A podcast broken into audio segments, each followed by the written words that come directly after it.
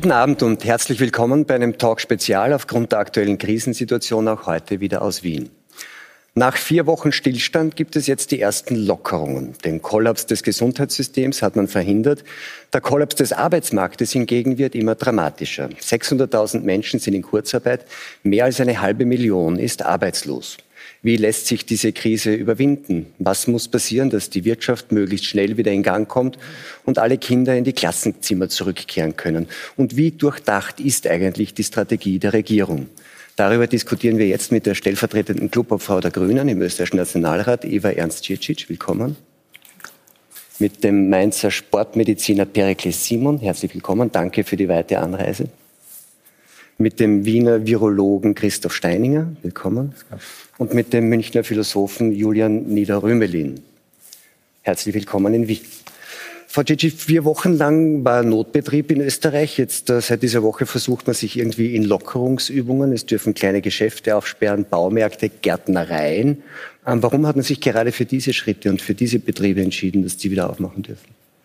Ja, das ist eine grundlegende und sehr wichtige Frage. Wir beraten tagtäglich, wenn nicht stündlich darüber, welche Schritte können wir jetzt setzen, so dass wir wieder nicht zurückverfallen und so, dass wir das Risiko ähm, möglichst gering halten. Das heißt, der Wunsch der Bevölkerung ist zweifelsohne da, dass es diese Lockerungen gibt, dass wir zurück zurückkehren zu Normalität. Auf der anderen Seite haben wir natürlich als Regierung die Verantwortung, darauf zu achten, dass wir das nicht wieder umkehren. Im Moment haben wir mehr Genesene als Kranke. Mhm. Wir sind unter 1000 Personen, äh, die in Spitälern betreut werden. Und äh, die Lage entspannt sich auch ein bisschen. Aber wir wissen, das kann sehr schnell wieder nach hinten losgehen. Und dann wieder alles zuzusperren, wäre natürlich äh, ja, zum zweiten Mal viel schwieriger. Vorstellen, also wie berät man dann sagt, machen wir Gärtner Gärtnereien oder Baumärkte oder doch kleine Geschäfte oder große Geschäfte. Kleine Geschäfte ja, große nicht. Was spricht eigentlich dagegen, dass große Geschäfte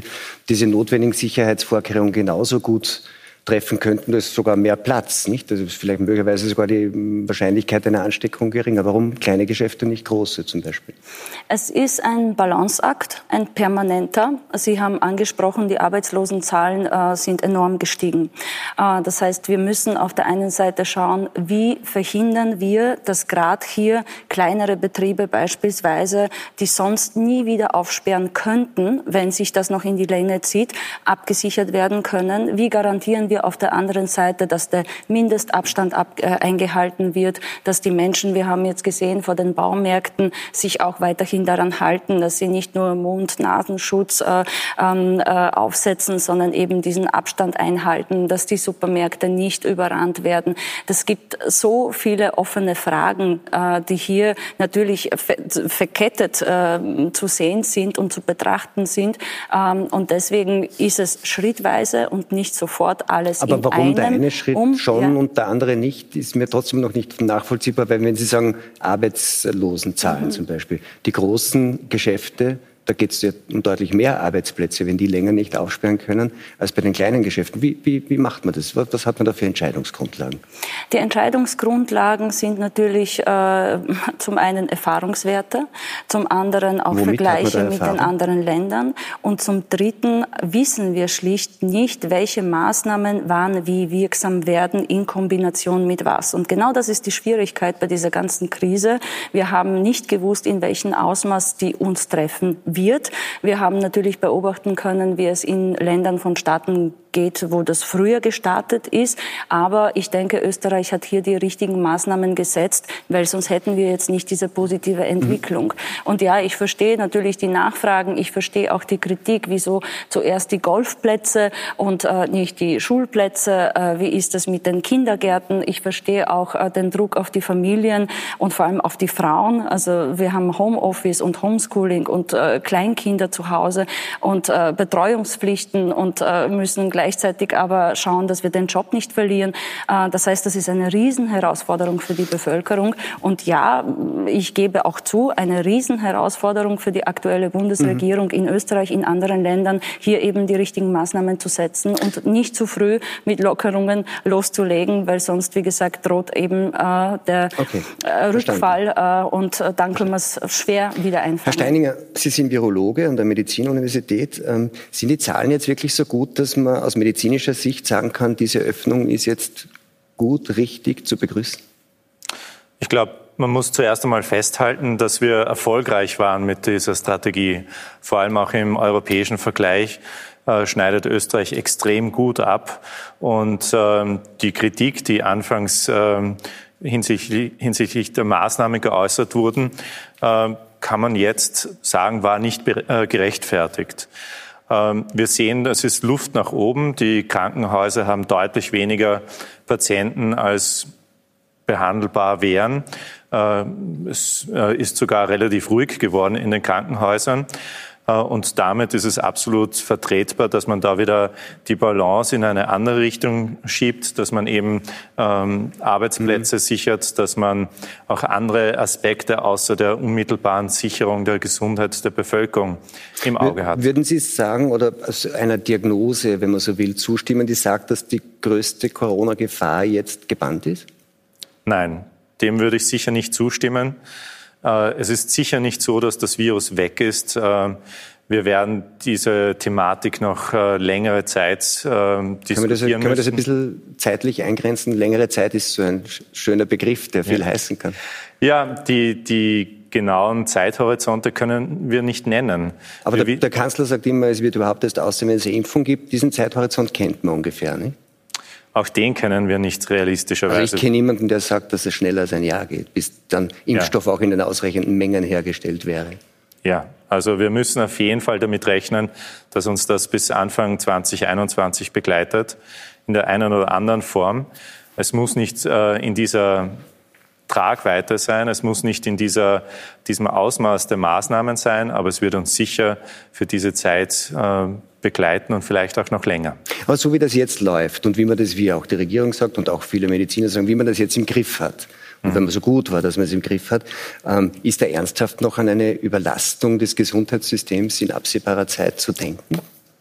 Absolut. Und da muss man immer sehr vorsichtig sein, weil wir bei all diesen Maßnahmen nicht exakt vorhersagen können, in welcher Kategorie oder in welchem Ausmaß äh, eine kleine Veränderung der Maßnahmen sich dann in weiterer Folge niederschlägt. Äh, da muss man immer sehr vorsichtig und ähm, mit Augenmaß entscheiden, um nicht sehr rasch in diese Situation zu kommen, dass man von einer ähm, äh, guten äh, Absicherung der medizinischen Ressourcen zu einer Überlastung kommt. Mhm.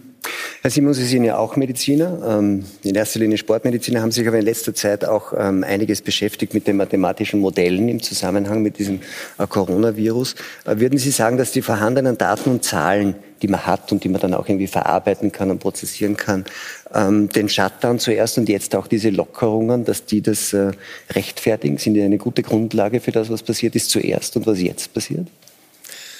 Das ist sehr schwer zu beurteilen.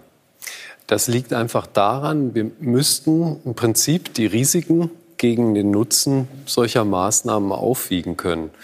Und äh, wenn wir jetzt einfach mal den Nutzen betrachten, ähm, den kann ich ja in etwa abschätzen, wenn ich mir die Gefährlichkeit von diesem Virus besser ableiten kann. Da gibt es eben Modelle aus der Virologie, aus der Epidemiologie.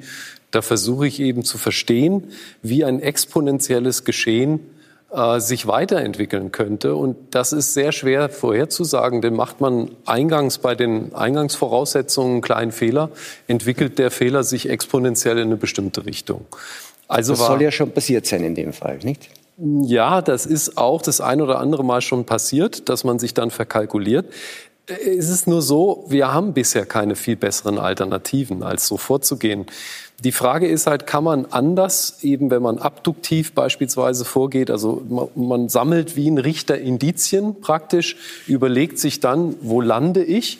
Das kann man sogar mathematisch begleiten und da würde ich schon sagen, es spricht einiges dafür, äh, dass diese Marge, die Experten schätzen, also leider ist sie sehr breit, die geht von der normalen Grippe hoch bis in deutlich gefährlichere Regionen, wo wir kurz unter der spanischen Grippe wären. Also das wäre schon so das gefährlichste Geschehen, was wir hatten eigentlich äh, im virologischen gut, Bereich. Bei so einer Marge kann ich dann ja praktisch jede Maßnahme und ihr Gegenteil auch rechtfertigen. So, nicht? und das ist genau das Problem. Und äh, bevor wir nicht diese Marge einengen können, haben wir es natürlich schwer, äh, das Risiko der viralen ähm, äh, Seite des Geschehens abzuschätzen und damit auch den Nutzen in etwa abzuschätzen.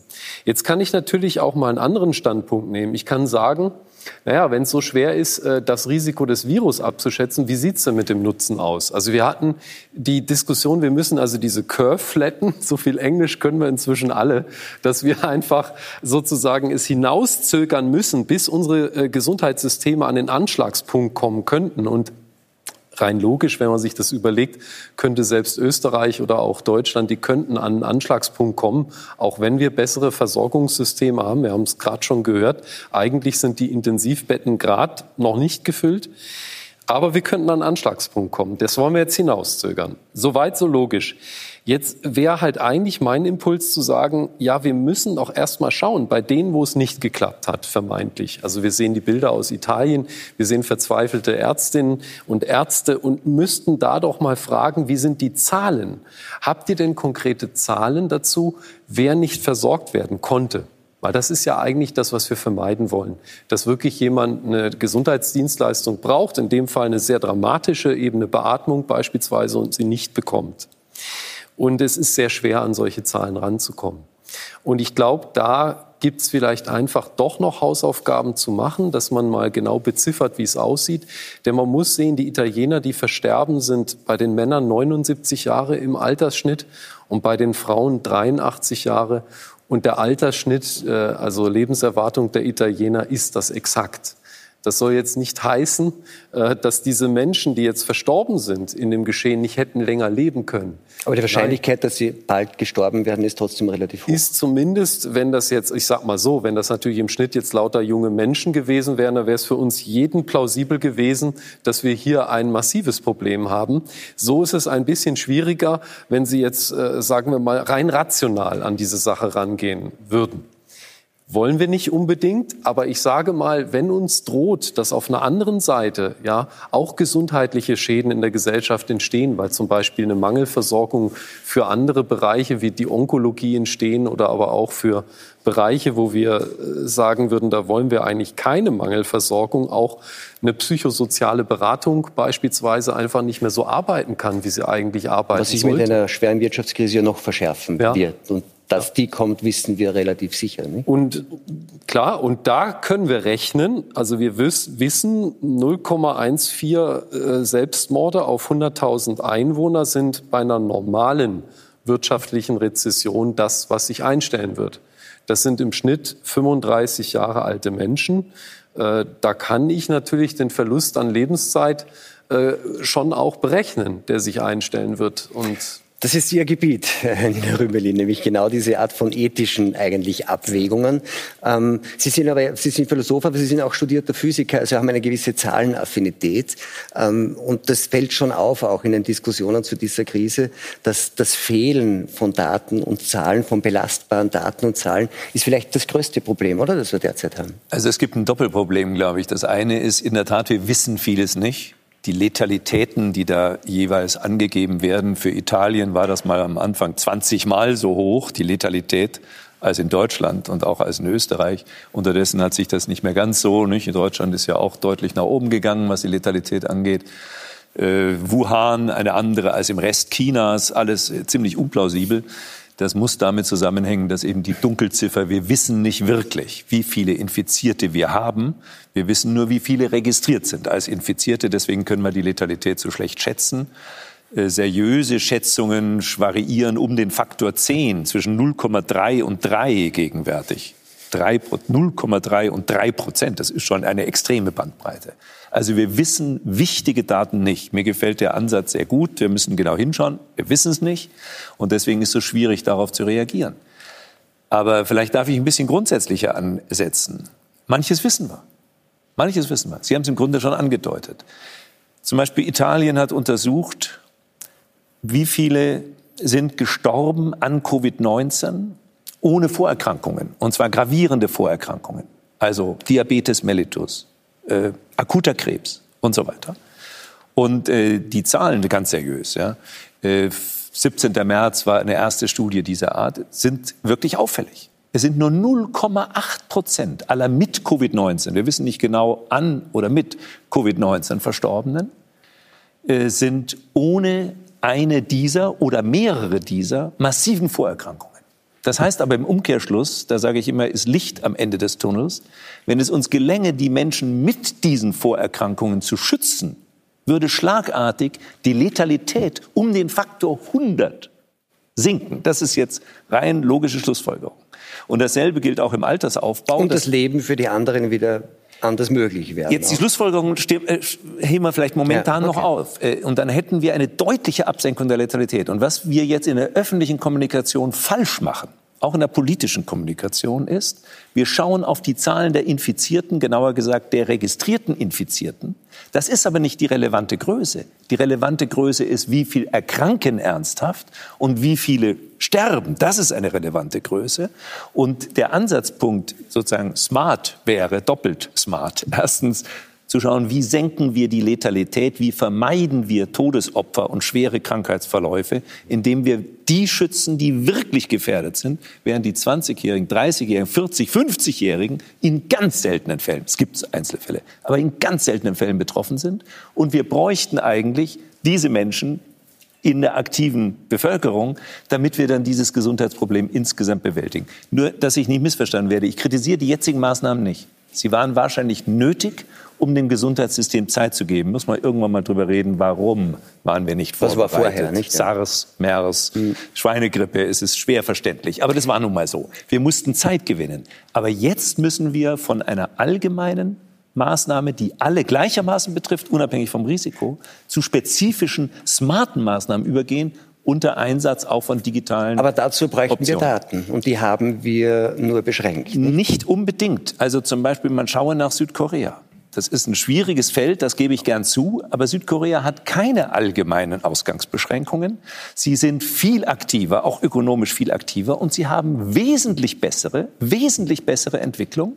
Und das geht ganz wesentlich auch durch den Einsatz viel, viel testen, aber dann eben auch diese Smart Tools. Das heißt, die Leute wissen, war ich jetzt in den letzten Stunden in Kontakt zu jemandem, der infiziert war und man wird gewarnt und man gibt seine Fieber und so weiter ein auf diese App. Ich sehe nicht ein, warum wir davon nicht lernen. Zu der Frage, wie das mit den, mit, mit den Apps und mit dem Datenschutz und so weiter ist, kommen wir dann noch. Ich möchte nur noch eine, eine Sache, weil Italien ja gefallen ist. Ähm, und zu, diesen ganzen ethischen Abwägungen, da spielen ja nicht nur Daten eine Rolle, sondern ganz stark wohl auch Bilder. Also man, man hat das in Erinnerung, die, also dass, dass irgendwie alle aufgescheucht und gesagt haben, da müssen wir jetzt ganz schnell und ganz radikal was tun, hat es sehr unmittelbar zu tun mit diesen Bildern, die wir ähm, aus Italien hatten. Ist es immer so klug, sich ähm, Politik mit Bildern zu machen? Also Bilder spielen eine unglaubliche Rolle. Erinnern Sie sich noch an das gestrandete syrische Kind, äh, ja, was äh, das hat dann auf einmal die Politik verändert und da sagt man vorher, dass Tausende in größten Nöten waren, hat die Welt äh, praktisch nicht interessiert. Und äh, hier kommt ja noch was hinzu. Ähm, auch das kann man nicht kritisieren, aber es ist völlig klar, wir sind permanent mit neuen Informationen versehen. Wir haben wenig Möglichkeiten, diese Informationen einzubetten, außer Fachleute, die sich mit den Zahlen beschäftigen. In Deutschland, ich kommentiere mal nicht die österreichische Situation, wir haben 2600 Todesfälle pro Tag, pro Tag 2600. Da haben wir unterdessen auch viel zu viele mit Covid-19, die sterben. Aber die Einbettung in diesen größeren Zusammenhang, was ist hier eigentlich los, was findet da statt, wenn es dann heißt, wegen äh, einer Hitzewelle in Paris hat es 17.000 Tote gegeben und dann schaut man nachher mal die Statistik an und dann stellt sich heraus, in der Tat, es gab einen Ausrutscher nach oben, weil die Aircondition nicht funktioniert und 40 Grad warm war, über mehrere Tage hinweg. Aber dann gibt es die Delle wieder nach unten, da werden Sie wahrscheinlich bestätigen. Das heißt, die Mortalität ist dadurch gar nicht hochgegangen, sondern es sind bestimmte Todesfälle, die eingetreten wären, nach vorne verlegt worden. Das ist. Aber vielleicht bleiben wir Sie gesagt haben, der, der, der, quasi der globale Überblick und auch die Einbettung, da möchte ich äh, den obersten Ärztevertreter der Welt kurz zu Wort kommen lassen. Und oh, ich begrüße, ah, ja. man muss das so sagen, auch wenn Sie es nicht gern hören. Ähm, es handelt sich nämlich um den Präsidenten der Weltärztekammer, Frank Ulrich Montgomery. Guten Abend. Ähm, Herr, Herr Niederrümelin hat es gerade angesprochen. Ähm, es gibt so quasi ein Datenproblem und ein Zahlenproblem. Äh, der Stanford-Wissenschaftler äh, Ioannidis hat sogar von einem äh, Wissenschaftsdesaster gesprochen. Ähm, Sie haben einen Überblick. Würden Sie sagen, dass wir in den, in, den, in den deutschsprachigen Ländern, was die Daten und damit auch, wenn man so will, die Voraussetzungen für ein relativ fein gliedriges Risikomanagement schlechter aufgestellt sind als andere, zum Beispiel die südostasiatischen Staaten? Nein, überhaupt nicht. Weil das Dilemma der Daten ist ja, niemand hat vernünftige Daten. Das haben, glaube ich, Herr Niederrümelin und äh, Herr Simon eben sehr gut dargestellt. Es gibt einfach keine besseren. Und ähm, mit norddeutscher Nüchternheit würde ich sagen, da hilft Jammern dann auch nicht. Wir müssen halt leider politische Entscheidungen und menschliche Entscheidungen auf der Basis dieser Datengrundlage treffen, weil wir keine anderen haben.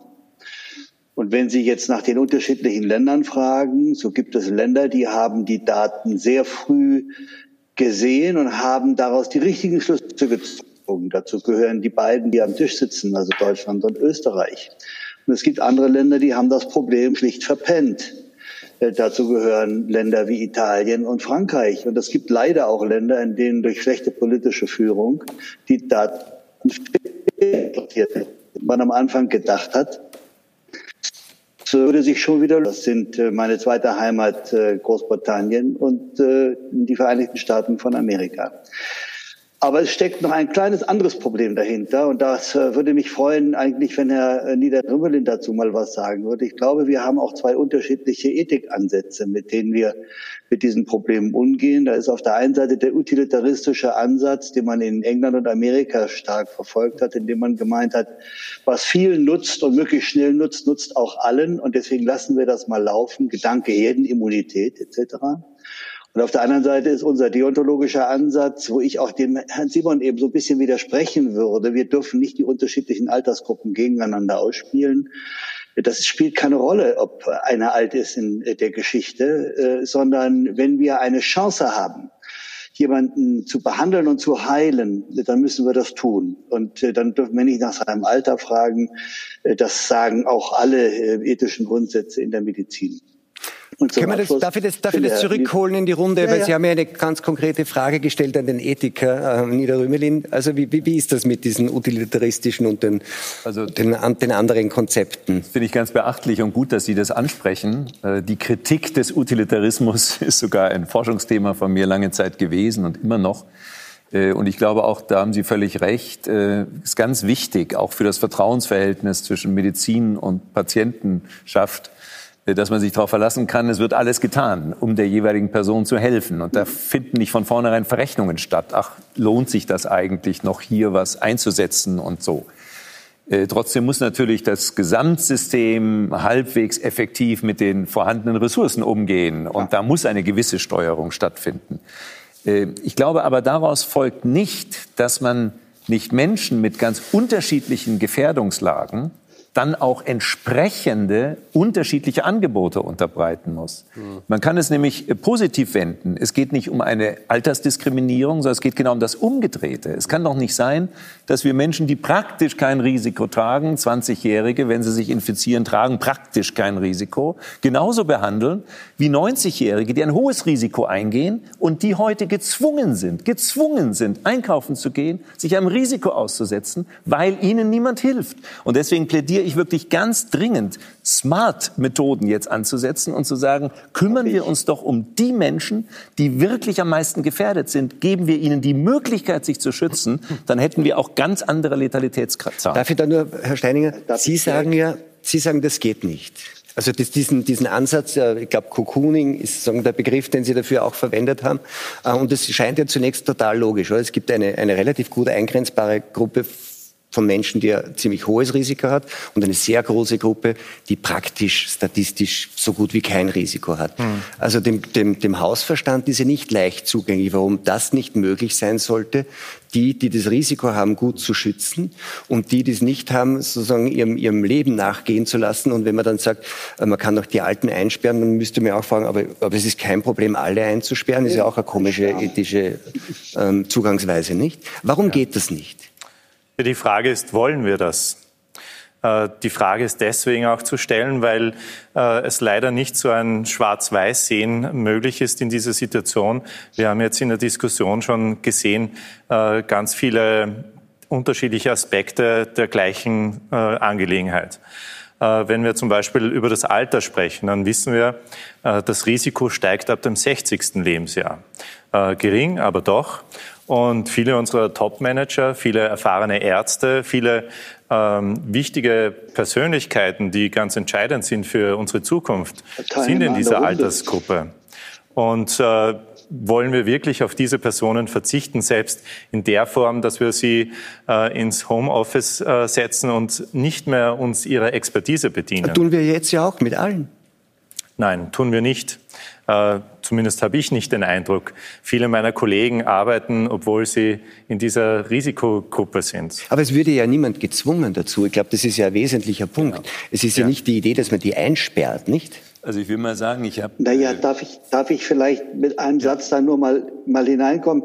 Ich finde, wir drehen gerade das Prinzip des Begriffs Quarantäne um. Die Quarantäne ist im Mittelalter erfunden worden. Das sind die berühmten 40 Tage, die die Seeleute in Venedig äh, auf eine der Inseln, eine der Malaria-verseuchten Inseln mussten, bevor sie in die Stadt durften. Das Prinzip der Quarantäne war, den, der infiziert war oder potenziell infiziert war, so lange wegzusperren, dass er die anderen nicht gefährden konnte.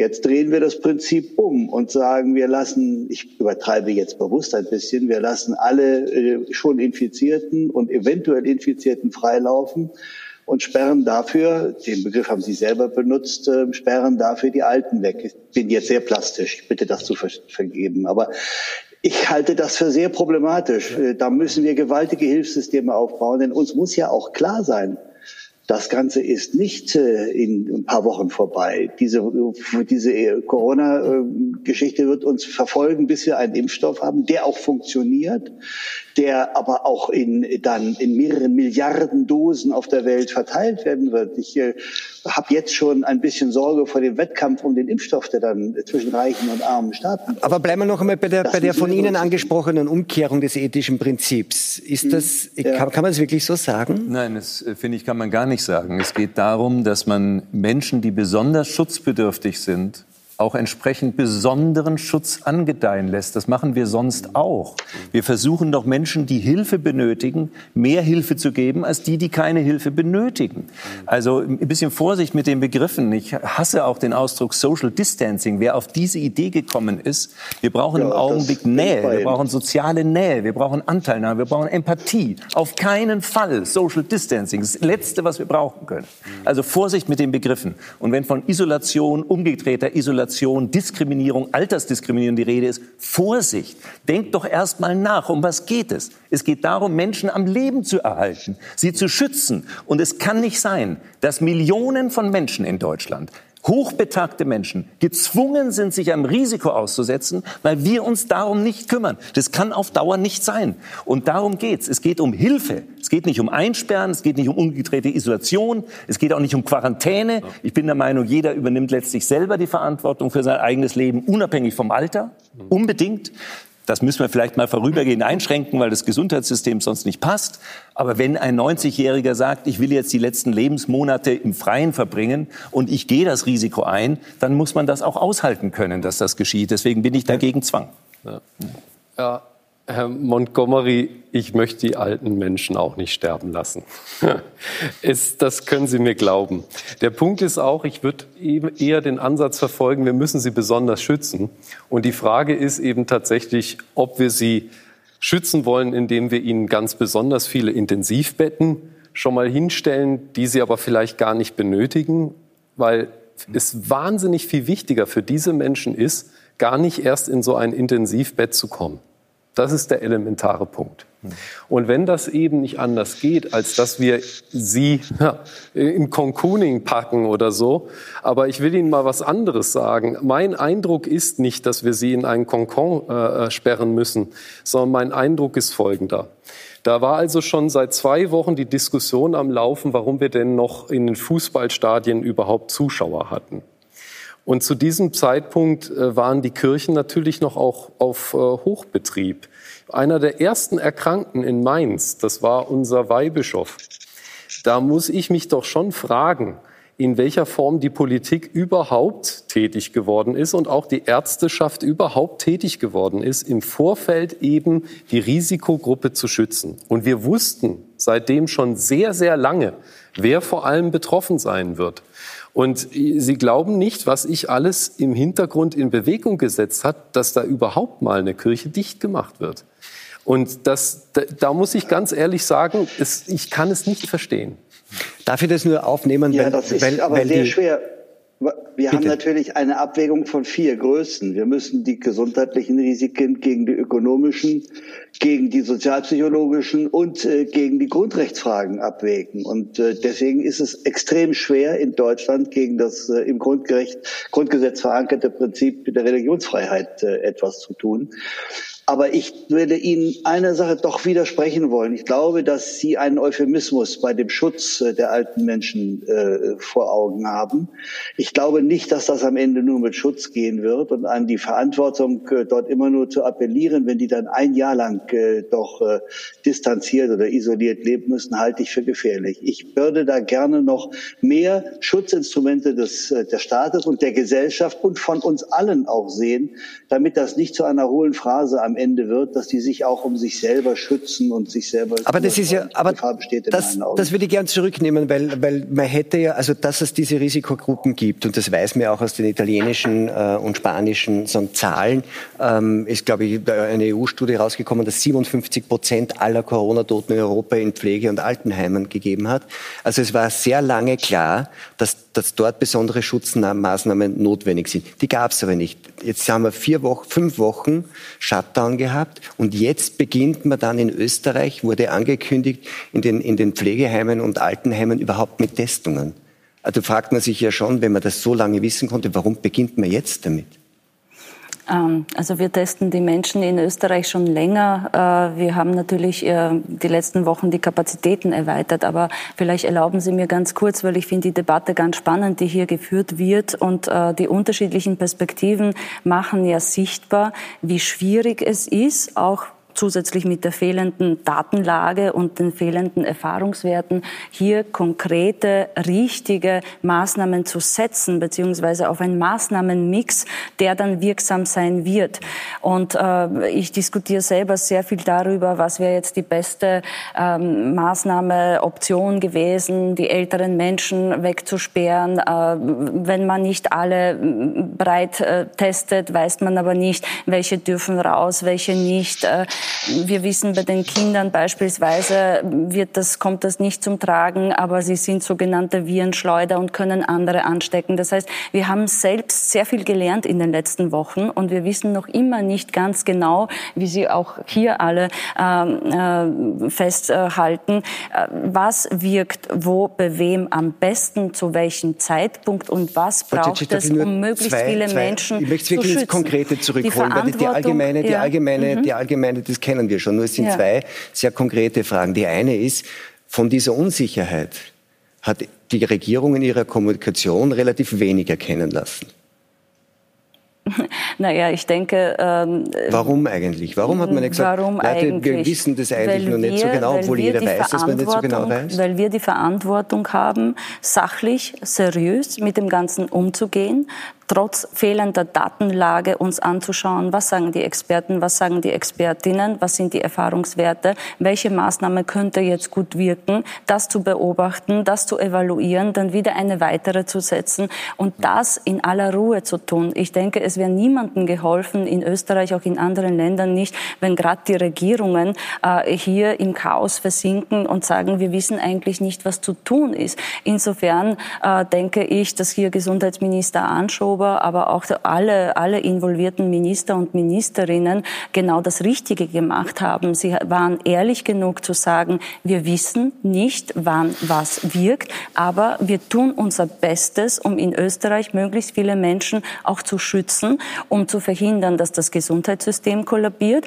und gleichzeitig auch sicherzustellen, dass wir die Kapazitäten, was die Testungen beispielsweise anbelangt, einfach schrittweise erhöhen. Also da, dieser Mix hat dazu beigetragen, dass wir heute dastehen, wo wir Darf sind und Frage hoffentlich auch Warum diese Entwicklung weitergeht. Man weiß seit sehr vielen Wochen, dass, dass Pflegeheime und Altenheime die größten Risikoherde sind und beginnt jetzt dort zu testen. Können Sie mir das erklären, warum?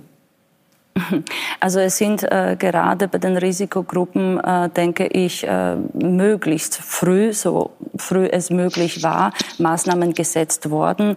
Ähm, Gesundheitsminister Anschober hat eben heute verkündet, dass das äh, breit äh, bei den Mitarbeitern, Mitarbeiterinnen und allen Altersheimen auch äh, jetzt zum Tragen kommt, dass da getestet wird. Ähm, Tatsache ist, dass natürlich nicht sofort vor fünf Wochen bereits es uns möglich war, alle Personen durchzutesten. Nochmals, das war eine Situation, äh, wo nicht nur Österreich, sondern auch also andere also Länder vor sehr großen Herausforderungen gestanden sind. Das heißt, wir haben, lassen Sie mich das so sagen, ich glaube, diese, diese Krise wirkt ein bisschen wie ein Röntgengerät. Es hat genau diese Defizite sichtbar gemacht im Gesundheitssystem, äh, die schon vorhanden waren und womöglich das eine oder andere verschärft. Auch auf der sozialen Ebene, ja, Stichwort Betreuung Betreuungspflichten, Arbeitsplätze und so weiter. Also wir sind mit sehr vielen ähm, Baustellen jetzt konfrontiert, die einfach aufgedeckt worden sind. Und in dieser Situation Schritt für Schritt Maßnahmen zu setzen, wie gesagt, sachlich zu bleiben, der Bevölkerung einfach aufzuzeigen, äh, wir kümmern uns drum, wir tun unser Bestes und wir evaluieren jede einzelne Maßnahme, die wir setzen äh, und ohne da jetzt überschießen, zum Beispiel Menschen zu überwachen, alle wegzusperren und alles zuzumachen, äh, sondern garantieren trotzdem noch einen halbwegs normalen Ablauf in Österreich. Das war die große Herausforderung und ich denke, sie ist bisher gut gelungen. Sie wollten zu den alten Pflegeeinrichtungen noch was sagen? Ja, äh, also die Testung, die jetzt neu begonnen wird, ist ja nur eine der vielen Maßnahmen und auch ein gutes Beispiel äh, hinsichtlich der, ähm, der Isolation. Äh, in Österreich wurde der Weg gewählt, dass man schon ganz am Beginn der Maßnahmenpakete gesagt hat, wir wollen keine Besucher in den Altenheimen, weil gerade dieser Kontakt zur Außenwelt eine Gefährdung darstellt. Das heißt, das war eine wichtige Maßnahme, die ganz zu Beginn gewählt wurde. Äh, die Problematik dann quasi eine Risikogruppe ganz abzuschotten in dieser Konstellation ist ja auch, wer betreut denn diese Menschen? Wer sorgt dafür, dass sie mit Essen versorgt werden? Wer pflegt sie? Wer reinigt sie? Wer wäscht sie? Das sind in der Regel junge Menschen. Äh, das heißt, diesen Kontakt kann man nicht auf Null reduzieren. Das heißt, man geht da immer einen Kompromiss ein. Und äh, so wie ich das verstanden habe, die Maßnahme oder die Entscheidung, jetzt auch noch zusätzlich zu diesen Maßnahmen Testungen einzuführen, geht dahin, dass man frühzeitig schon erkennt, wenn irgendwo ein Infektionsnest ist, damit man da lokal dann nochmal reagieren kann. Es ist ähm, ähm, ein, ein gutes Stichwort, glaube ich, Kompromiss, weil es war ja so, dass der Shutdown hatte in erster Linie den Zweck gehabt, das Kollabieren des Gesundheitssystems zu verhindern, wie wir gehört haben.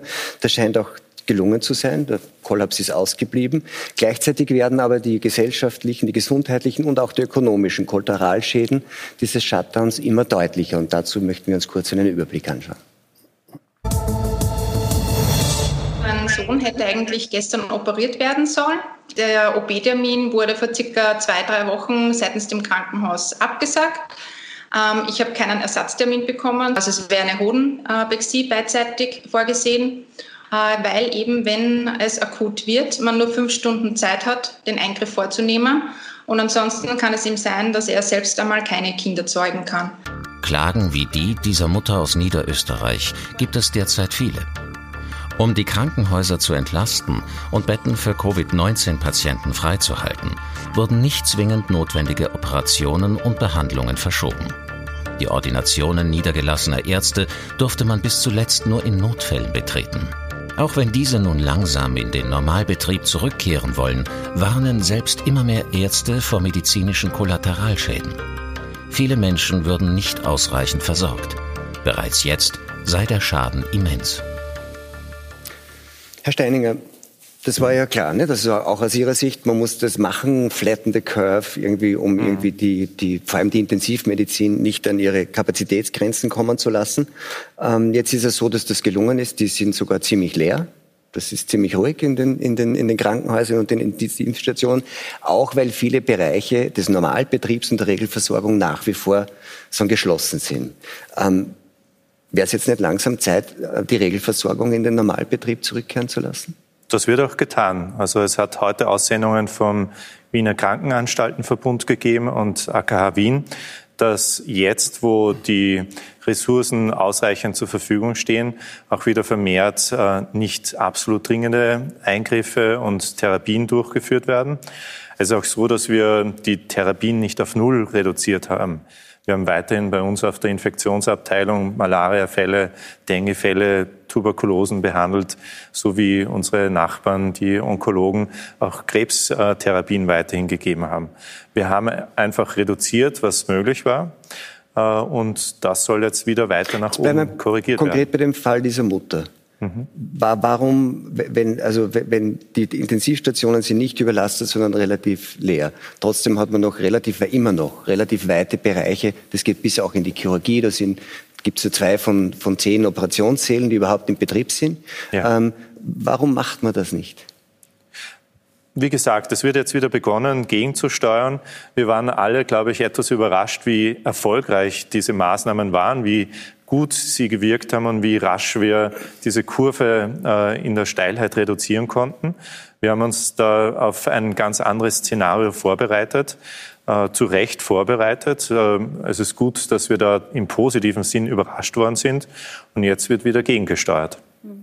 Stichwort Szenario. Ähm, ich denke, es wird verständlicher, wieso auch äh, diese nicht zwingend notwendigen äh, Termine abgesagt worden sind, wenn wir uns erinnern, was vor vier, fünf Wochen die Situation in Italien war, wo Österreich sich darauf noch vorbereitet hat, was das bei uns bedeuten würde, wenn wir in die gleiche Situation kommen. Und das war genau der Zeitpunkt, wo wir natürlich geschaut haben, was können wir zurückfahren, was nicht zwingend notwendig notwendig Aber ist. Es wirklich seriös, und wie können Italien wir das jetzt wieder hochfahren, um sozusagen diese Menschen auch nicht warten zu lassen? Ja. Aber es war notwendig, diese Plätze, diese Kapazitäten einfach zu dem Zeitpunkt auch zu schaffen. Hätten wir das nicht gemacht, dann stellen Sie sich die Vorwürfe vor, die wir uns als Politik hätten gefallen lassen müssen. So gesehen war das die richtige Entscheidung. Aber ja, es ist jetzt notwendig, da wieder loszulegen und da schrittweise auch natürlich zu ermöglichen, dass auch die Patienten, die nicht erkrankt mhm. sind, hier wieder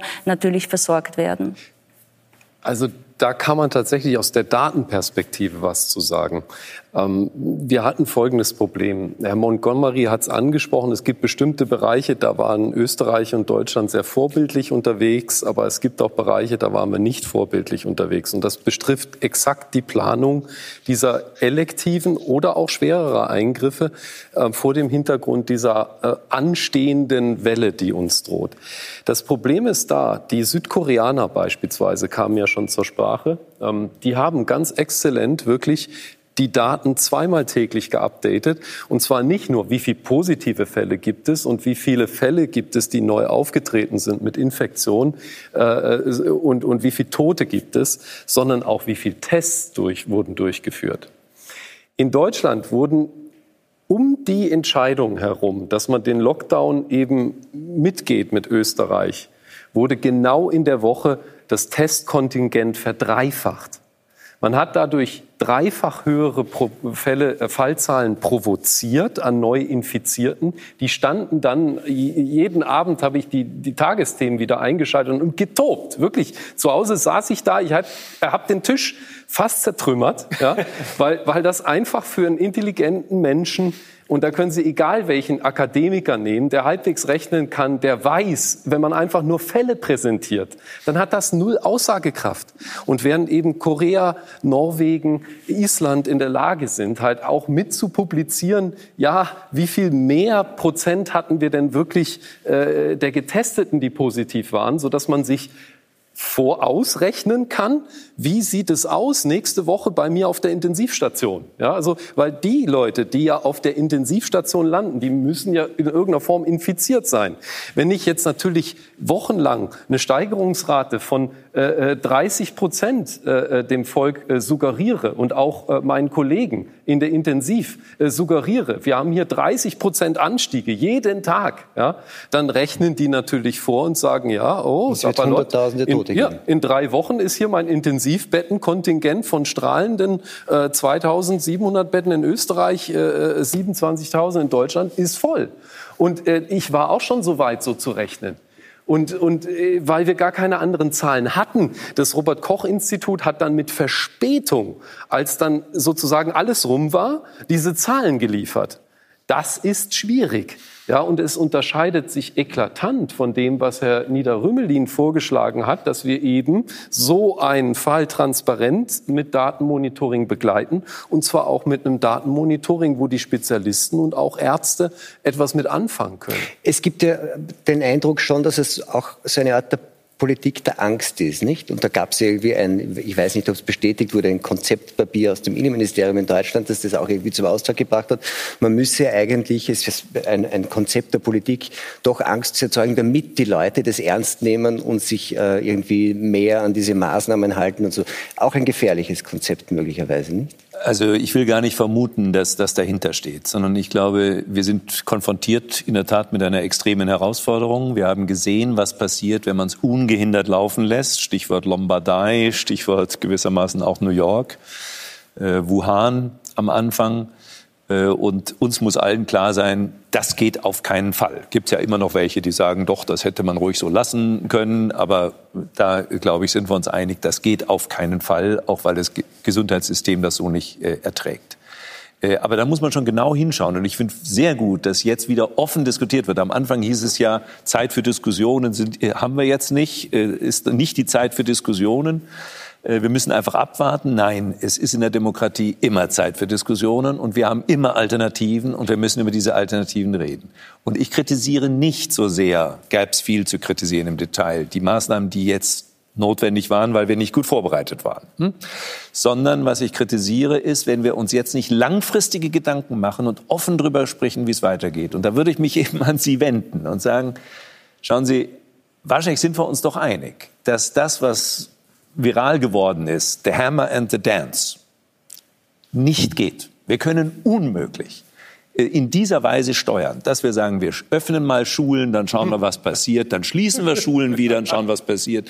Wir, wir öffnen die Läden, wir schließen sie wieder. Das geht nicht. Das ist das für die genau Gesellschaft das, das ist nicht erträglich. Nicht. Das geht nicht. Und wir können auch nicht, ich sage es jetzt etwas deutlicher, als ich es bislang gesagt habe, eine Kalkulation vorlegen, die nämlich darauf hinauslief, und die Bundeskanzlerin hat sich das zu eigen gemacht, vielleicht bis vorgestern, nämlich wir dämpfen den Anstieg, wir verzögern den ganzen Prozess auf möglichst lange Zeit, wenn man es ausrechnet, sehr lange, sehr lange, mehrere Jahre wären nämlich nötig gewesen, und wir nehmen in diesem Prozess insgesamt mindestens 400.000 Todesfälle in Kauf. Das geht auf keinen Fall, weil das wurde ja kommuniziert. 50 bis 70 Prozent ist notwendig, damit dann endlich die Epidemie zum Erliegen kommt. 50 bis 70 Prozent, ein Prozent Letalität heißt aber mindestens 400.000 Todesfälle in Deutschland. Darüber haben gar nicht viele geredet und ich habe es auch nur ganz sotto voce gesagt. Das geht nicht. Das heißt, es gibt nur zwei Möglichkeiten. Die eine Möglichkeit ist, man kehrt zurück zu dem, was am Anfang eigentlich nur gut funktioniert, Containment auf Englisch. Das heißt, man schaut, dass man alles wieder unter Kontrolle bringt. Die Infektionswege, alles, das geht nur mit digitalen Tools, die wir gegenwärtig nicht anwenden in Deutschland. Massiv, bisschen so Südkorea, aber vielleicht noch viel massiver als Südkorea. Ich würde sagen, wenn das gelingt, dann müssten wir alle mitmachen. Und da wir so äh, großherzig an Google und Facebook Ortungsdaten alles geben, bin ich jedenfalls bereit, bestimmte rechtliche Bedenken hintanzustellen und zu sagen, gut, für also, diese Zeit, äh, kleinen Moment, ja. Äh, für diese Zeit lassen wir das zu. Wenn Containment nicht gelingt, dann können wir diese Strategie Dance nicht über 18 Monate strecken. Unmöglich, unmöglich. Sondern dann müssen wir einen anderen Weg einschlagen, nämlich dass wir die, die wirklich gefährdet sind, schützen und die Ökonomie und das soziale Einsatz noch wieder hochfahren. Das Interessante ist, auf meinen Vorschlag kamen vor allem Alte, die sagten, endlich sagt's mal jemand. Wir machen uns Sorgen um die Entwicklung der Gesamtgesellschaft. Ich bleibe gern zu Hause, wenn wir wieder die Schulen öffnen können und wenn die Ökonomie wieder in Gang kommt, damit ich mir keine Angst machen muss um die Zukunft dieser Gesellschaft.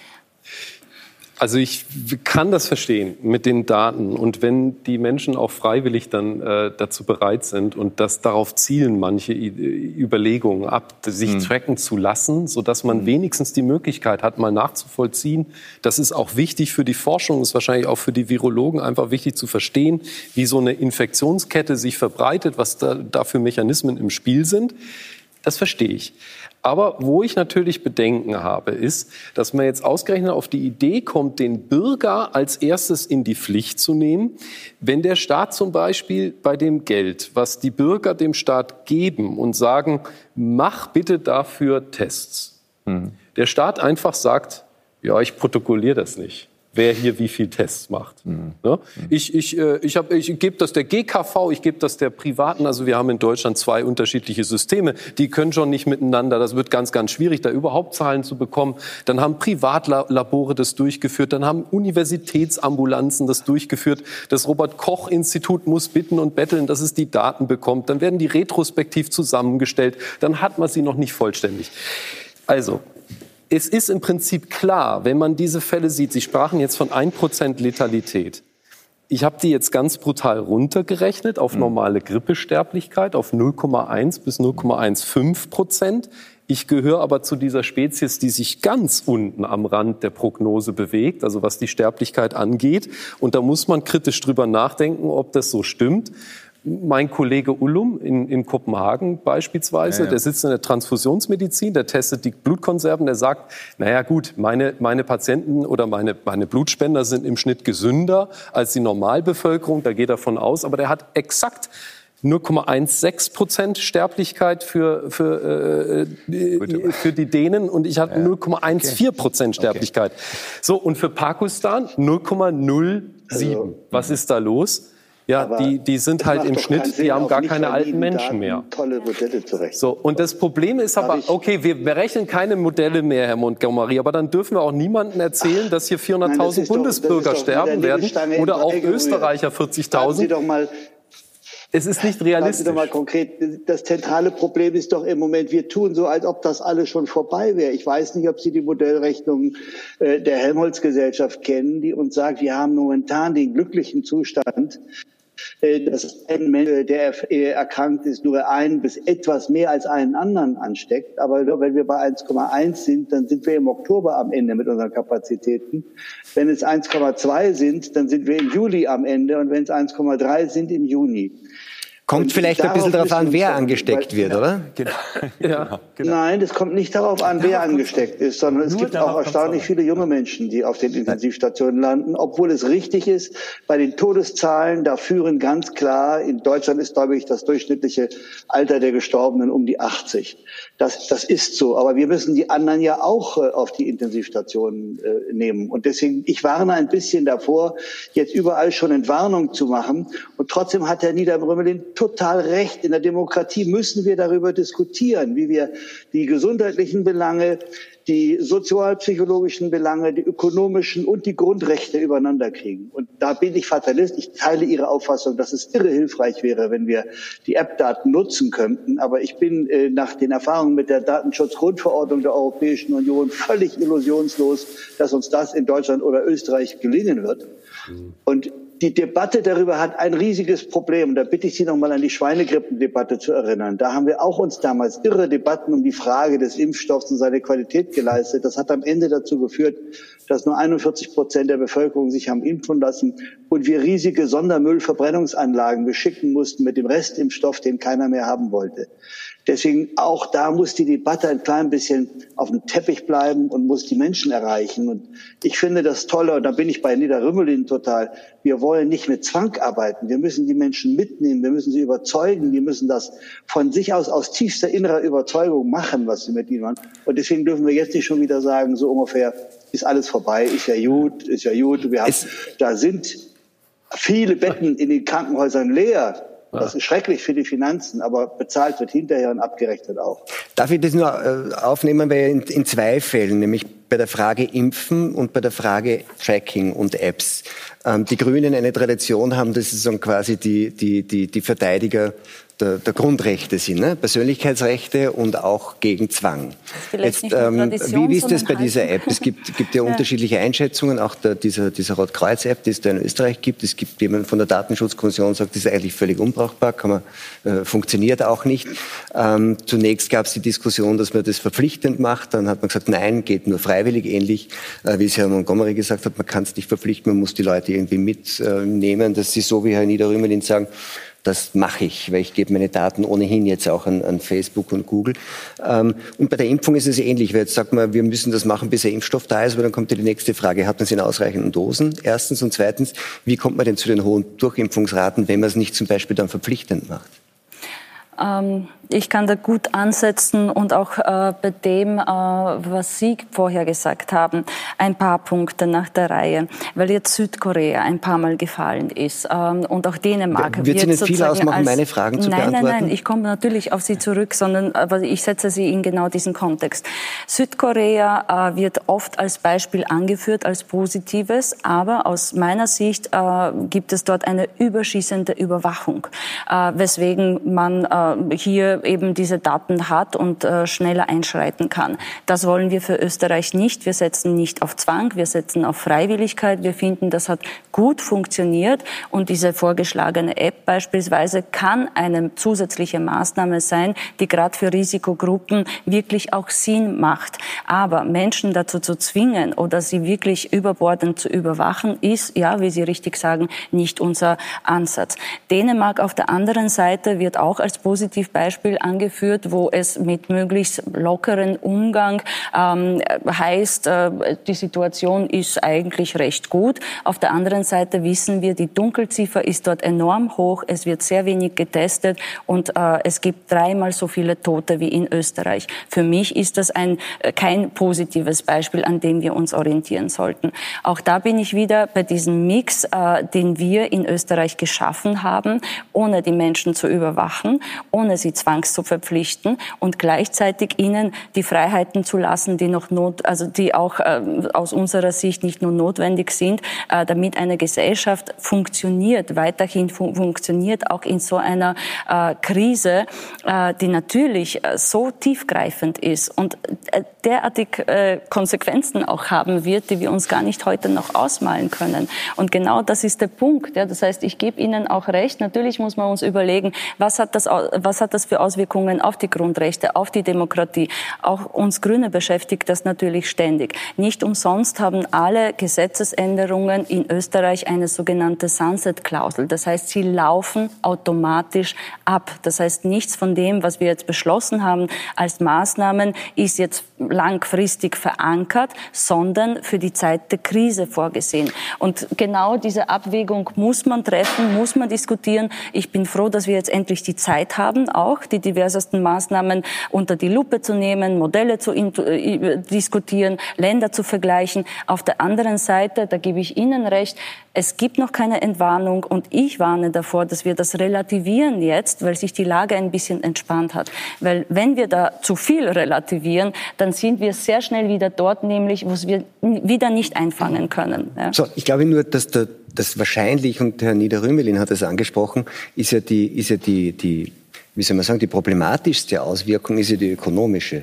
Ähm, Sie, wenn ich Sie richtig verstanden habe, sind sehr deutlich auf der Linie, die auch der österreichische Bundeskanzler vorgegeben hat, sozusagen quasi the ham and the dance und immer wieder zurücknehmen, äh, Notbremse, glaube er nennt er das, bis ein Impfstoff da ist. Er sagt immer, bis ein Impfstoff da ist, solange müssen wir das machen. Das dauert 12, 18, 24 Monate. Mhm. Ähm, das, werden, das wird zu einer ökonomischen Situation führen, von der man wohl annehmen muss, dass sie auch relativ viele Todesopfer fordern wird. Und diese Abwägung kann man sich ja dann eben doch nicht ersparen. Also man darf doch nicht tote ja. Menschenleben gegeneinander aufwägen. Man könnte als Ethiker darauf sagen, man darf Menschenleben nicht gegen Euros aufwägen, aber aufwägen kann man Menschenleben nur gegen andere Menschenleben. Wogegen sonst? Also das ist ein ganz wichtiger Punkt und ich will versuchen, also jetzt aus ethischer Sicht äh, da ein bisschen Klarheit zu schaffen. Also ich glaube in der Tat, es wäre hochproblematisch, wenn wir am Ende verrechnen und sagen, wir nehmen jetzt so und so viel tausend zufällige äh, zusätzliche Todesopfer in Kauf und dafür vermeiden wir ein Bruttoinlandprodukteinbruch um so und so viel Prozentpunkte oder so etwas. Das ist eine inhumane Verrechnung, die auch mit der rechtlichen und moralischen Ordnung, in der wir leben, unvereinbar ist. So wichtig Abwägungen sind. Aber ich glaube, wir sind zu diesem Dilemma überhaupt nicht gezwungen. Das ist im Grunde die zentrale These. Wir müssen nur wegkommen von diesem Paradigma, wir starren auf die infizierten Zahlen und rechnen dann hoch, was passiert, sondern wir müssen schauen, um was geht es denn? Es geht darum, schwere Erkrankungen, Todesfälle zu verhindern. Und eines ist völlig klar. Zwölf oder 18 Monate eine massiv reduzierte ökonomische Aktivität führt zu einer Depression. Nicht mehr eine Rezession über zwei Quartale, kein Wachstum, sondern zu einer tiefen Depression. Das haben wir einmal gehabt, 1929. Und man erinnert sich, was das für Folgen hatte. Und es betrifft ja die ganze Welt. Betrifft ja nicht nur Österreich und Deutschland, ja, vielleicht noch Insel der Seligen, es betrifft die ganze Welt. Und deswegen müssen wir dringend Licht ans Ende des Tunnels bekommen. Wir brauchen eine Strategie, die sowohl Menschenleben rettet und die Verluste minimiert, als auch erlaubt, die Ökonomie und das soziale Leben wieder hochzufahren. Und da bitte ich sehr darum, das nicht von vornherein zu blockieren, indem man sagt, auf keinen Fall dürfen unterschiedliche Risikogruppen unterschiedlich behandelt werden. Wenn man das als Dogma nimmt, dann kommen wir nicht raus aus mhm. diesem Dilemma. Ja. Sie wollten? Für, für mich ist die wichtigste Regel in der Situation, in dieser Krise, dass wir laufend neu bewerten, neue Situationen neu einschätzen und darauf reagieren. Ich persönlich glaube nicht, dass wir realistisch äh, Pläne für Anfang 2021 machen können, weil sich laufend etwas ändert. Ein Beispiel. Ende dieses Monats sollten wir die ersten Antikörpertests, die etwas verlässlicher sind, zur Verfügung haben und können damit wesentlich besser abschätzen, wie die Dunkelziffern tatsächlich sind. Das heißt, das verändert das Gefüge. Wenn wir die Maßnahmen etwas verändern, verändern wir damit die Rate der Neuinfektionen und verändern damit das Gefüge. Äh, und Ähnliches äh, gilt auch in wirtschaftlichen äh, Belangen.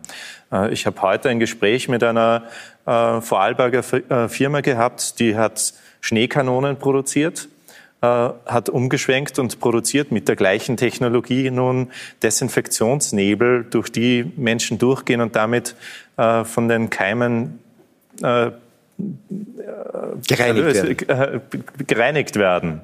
Also es gibt auch eine Verschiebung, die man auch sehen muss. Also ich denke nicht, dass wir genau an den Punkt zurückkommen, wo wir November 2019 waren.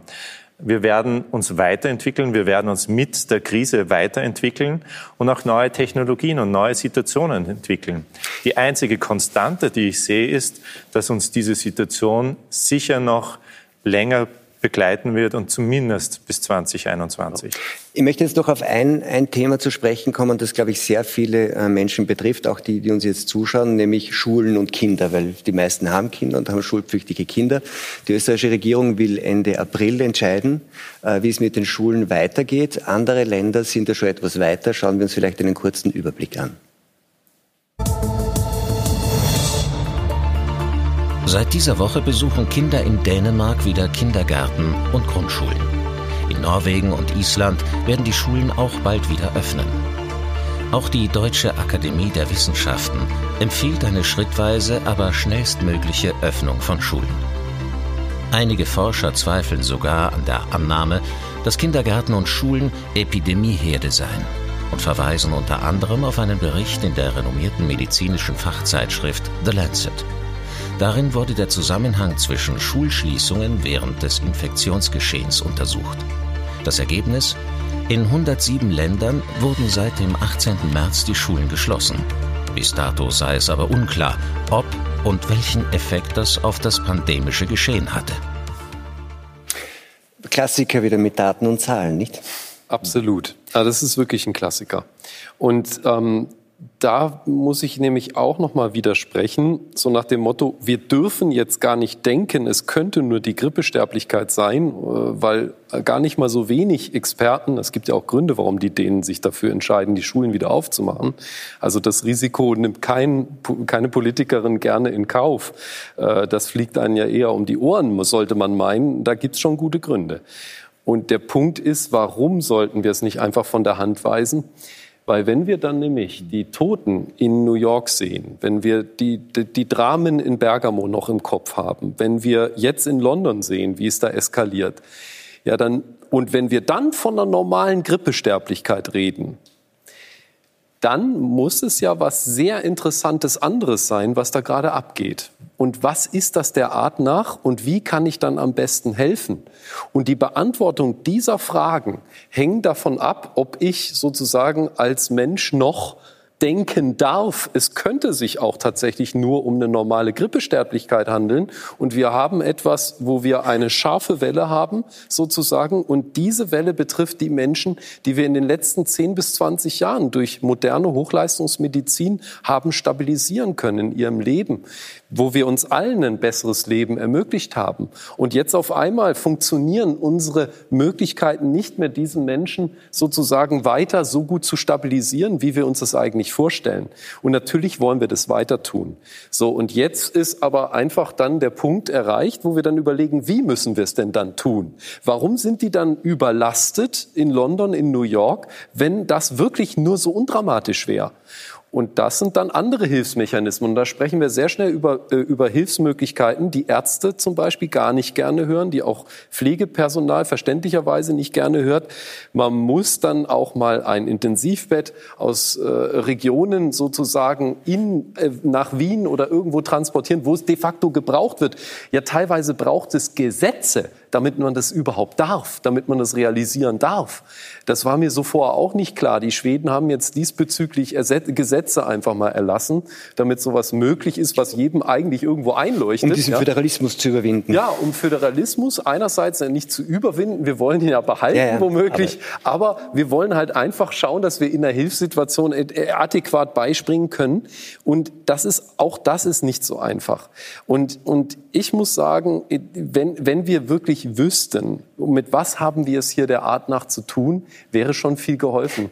Können wir nur in der Krise können wir zu den, nicht zu den Schulen kurz zurückkommen. Ja. Aber vielleicht frage ich das Sie, lieber Herr Steininger, weil ähm, war ja die Studie, die sagt, pff, ob die Schulschließungen da wirklich irgendwie äh, einen wesentlichen Einfluss hatten, weiß man nicht. Ähm, es gab einen, einen Kollegen im, im Expertenbeirat des, äh, der Taskforce im Gesundheitsministerium, den Martin Sprenger, der gemeint hat, ähm, man müsste, nämlich weil die Regionen auch so unterschiedlich sind, man müsste einfach schnell beginnen, in, weiß ich nicht, drei Bundesländern, wo man weiß, das Infektionsgeschehen ist nicht so dramatisch, die hm. Schulen aufsperren, das gut begleiten, wenn das funktioniert, die nächsten. Ähm, man lernt ja auch was dabei, nicht? Warum, warum ist man da so zögerlich? Also ich bin nicht für dieses Konzept. Äh, ich äh, kann Ihnen leider auch keine harten Fakten nennen, warum ich zu dieser Meinung komme. Ich kann Ihnen Analogien geben. Äh, wir sehen jedes Jahr, dass die Grippewelle so richtig beginnt, wenn die Schulen nach den Weihnachtsferien wieder beginnen. Und das sehen wir jetzt jedes Jahr und das ist schon sehr gut berechenbar, weil einfach viele Kinder von unterschiedlichen Familien, sozialen Hintergründen zusammenkommen an einen Ort und dort das Virus weitergeben und dann nach Hause tragen. Es ist eine, eine Analogie und das heißt nicht, dass es zwingend auch für Covid zutrifft. Aber das sind meine Bedenken und meine Sorgen. Und darum denke ich, dass man da gerade bei den Schulen und Universitäten. Wie lang sollte man Ihrer Meinung nach die Schulen zulassen? Also ich persönlich würde mehr investieren in die Frage, wie kann ich E-Learning und Telelearning. Kindergarten und in der Volksschule? Äh, bis zum Ende des Semesters zumindest umsetzen, sodass dieses Semester gerettet ist. Und ich bin nicht optimistisch, dass wir sicheren, äh, äh auf sichere Weise Schulen Also die Kinder sollen erst im Herbst wieder in die Schule gehen, Ihrer Meinung nach? Ich denke, dass das die Realität sein wird. Aber wie gesagt zuvor, wir werden das immer wieder evaluieren müssen, weil wir wissen alle nicht, wie sich die Epidemie jetzt weiterentwickelt mit den Maßnahmen, die nun getroffen worden sind. Aber ist das wirklich ein Konzept? Sie sagen ja auch, wir wissen es nicht. Und weil wir es nicht wissen, gehen wir immer den restriktivsten Weg. Wir probieren es eigentlich nie aus und begleiten es und schauen, was passiert. Nein, ist das klug? Da teile ich nicht die Meinung, weil äh, wenn wir an die Lockerungen der Maßnahmen denken, sind immer begleitende weitere Maßnahmen eingeführt worden. Es sind zwar die Geschäfte geöffnet worden, aber gleichzeitig die Maskenpflicht eingeführt eingeführt worden. Also es gibt immer eine Kombination. Und diese Kombination kann man bei Schulen schwer umsetzen. Äh, und äh, so wie man schrittweise langsam die Maßnahmen lockern kann und soll, ähm, muss man schauen, welchen Effekt haben diese einzelnen mhm. Maßnahmen. Schulen erst wieder im Herbst, können Sie sich das vorstellen? Ich kann es mir nicht vorstellen. Es, es geht ja auch, äh, es geht Klar um die Schüler zum einen, das sind gesundheitliche Aspekte, die müssen auch mit ihren Freunden wieder spielen und toben können. Und selber sind sie ja praktisch nicht gefährdet, muss man sagen. Nicht? Das, also, genau, das kommt auch noch hinzu. Äh, äh, es geht da auch wirklich dann elementar um Volksgesundheit. Also das, da muss ich wirklich sagen, irgendwann wird es zu abstrus. Wir können natürlich, wenn wir jetzt nämlich diese Variante gehen, dass wir sagen, also es ist eben doch nicht die Grippesterblichkeit, es geht hier um die spanische Influenza. Ja, also sprich eine, ein Prozent der Weltbevölkerung wird sterben. Das können wir jetzt schon ausrechnen. Da sind wir bei, bei, sind wir bei 500 bis 600 Millionen. Warum so wenig? Weil nicht alle es kriegen werden. Aber gut, ja, also das ist natürlich eine massive Katastrophe. Dann könnten wir jetzt natürlich auch noch, es gibt in Science, das ist jetzt keine, das ist wirklich eine hervorragende wissenschaftliche Zeitschrift, Kollegen, die gesagt haben, ja dann, wir müssen eigentlich diese restriktiven Maßnahmen bis 2022 durchziehen. Und ich sage nein. Im Sinne der Volksgesundheit ausgeschlossen. So viel Tote können wir nicht riskieren. Es geht nicht, weil da geht es dann nicht mehr um ein paar Tausend, um ein paar Zehntausend, sondern es geht um Abermillionen einfach. Und wenn wir es nicht sind, dann sterben die in Pakistan, die sterben in Indien. Das sind Wanderarbeiter, das sind Leute im informellen Sektor, die einfach gar keine Arbeit mehr haben, die nichts mehr machen können, die einfach verhungern. Die sterben nicht am Virus. Die sind im Schnitt 25 Jahre alt da. Hm. Vielleicht darf ich nochmal versuchen, das Argument nochmal stark zu machen, weil das hängt eng mit dem zusammen, was Sie gesagt haben. Also wir wissen vieles nicht. Wir können über die Letalitäts, die Plausibilitäten, wie hoch die Letalität ist, noch lange reden. Das können wir hier, haben wir die Zeit nicht. Aber eines wissen wir. Wir wissen es. Wir wissen es definitiv, dass außerhalb dieser genannten Risikogruppen, außerhalb der Hochbetagten, das Risiko, die Letalität ungefähr um den Faktor 100, wahrscheinlich wesentlich mehr, mindestens um den Faktor 100 niedriger ist. Werden Sie mir recht geben, wenn man die Zahlen anschaut. Ich habe sie mir sehr genau angeschaut, ist leicht auszurechnen. Ja. Ähm, und das heißt aber, dass es definitiv in den Gruppen außerhalb der Vorerkrankten und Hochbetagten ein Risiko deutlich, wahrscheinlich im Faktor 10 unter dem einer Influenza-Grippe ist. So. Und jetzt erklären wir mir mal, wie man der Bevölkerung erklären soll, die nächsten zwei Jahre, da sind wir ganz beieinander, werdet ihr jetzt mit Maßnahmen belegt, die eure Entfaltung, Kinder, Jugendliche, die Ökonomie, das soziale System, alles unmöglich macht, weil es ein Restrisiko gibt, dass diese Entwicklung dann zu zusätzlichen Toten in den Risikogruppen führen. Schulen erst im Herbst? Sie sind äh, Bildungsmensch. Undenkbar, in meinen Augen undenkbar. Es ist ja so, die Schulen, Kindergärten, Krippen haben eine Schlüsselfunktion. Wir fallen ja gegenwärtig in die 50er Jahre zurück, ja. Das heißt also, wir, wir, wir kommen wieder zu Familienformen zurück, die ja. wirklich längst überwunden waren. Frauen Absolut. und Männer müssen arbeiten können. Die müssen an ihren Arbeitsplatz können. Wir sind keine Hauslehrer. Ich habe drei Kinder. Eines davon ist in der Grundschule. Das kann so nicht weitergehen. Und deswegen bitte ich dringend darum, dass wir jetzt nicht aus lauter Angst vor äh, Konsequenzen am Ende die Grundlagen dieser Gesellschaft so stark gefährden, dass wir aus dieser Depression, die dann entsteht, nicht mehr rauskommen. Depression im umfassenden Sinne. Wir sind eigentlich am Ende unserer Zeit, aber Herr Montgomery, da würde ich Sie gerne noch fragen, so quasi auch aus Ihrer Vogelperspektive. Wir haben es gerade gehört, Herr Steininger ist aus medizinischen Gründen der Meinung, Schulen erst wieder im Herbst. Die beiden Kollegen sagen, no way, das geht nicht, das halten wir nicht aus. Wie würden Sie das sehen?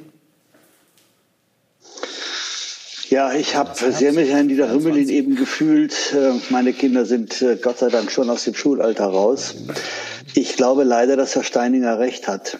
Und ich suche eigentlich nach einem Modell, wo wir äh, mal auch mal einfach messen können. Es muss ja, es gibt einzelne Regionen, in denen wir bisher sehr wenig Infektionen hatten. Dort sollte man anfangen und gucken. Unser Dilemma ist, dass wir eigentlich eine zweiwöchige Latenzzeit haben, bis wir die Daten wirklich bewerten können. Durchschnittliche Inkubationszeit fünf Tage, zehn Tage Krankheit, bis man so richtig krank ist. Das heißt, wir gehen hier auf ein langes Experiment ein. Und ich finde, Herr Niederröbelin hat eben wunderbar zusammengefasst. Wir haben auf der einen Seite das Risiko, unser eh schon nicht besonders gutes Bildungssystem weiter noch zu zertrümmern. Aber äh, die Dame von den Grünen hat das am Anfang auch wunderbar gesagt. Nichts wäre schlimmer, als wenn wir nochmal wieder dann eine Rolle rückwärts und noch schlimmer machen müssten, weil wir zu früh und zu viel geöffnet haben. Und darüber werden wir uns in Ruhe auseinandersetzen müssen. Das darf auf gar keinen Fall passieren.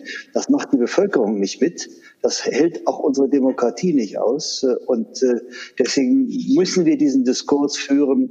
Der wird übrigens auf der ganzen Welt geführt. Und äh, nirgendwo auf der Welt gibt es vernünftige Zahlen. Das ist jetzt überhaupt nicht tröstlich, aber ähm, zumindest gibt es Hoffnung. Es ist trotzdem ein Schlusswort und wir müssen es leider auch als Schlusswort nehmen, weil wir etwas über der Zeit sind, Frau Ernst Cicic. Meine Herren, vielen Dank. Ähm, vielen Dank auch Ihnen ähm, in die Schalte, ähm, Herr Montgomery. Ihnen einen schönen Abend. Okay. Ähm, hoffentlich bis zum nächsten Donnerstag. Bis dahin bleiben Sie gesund.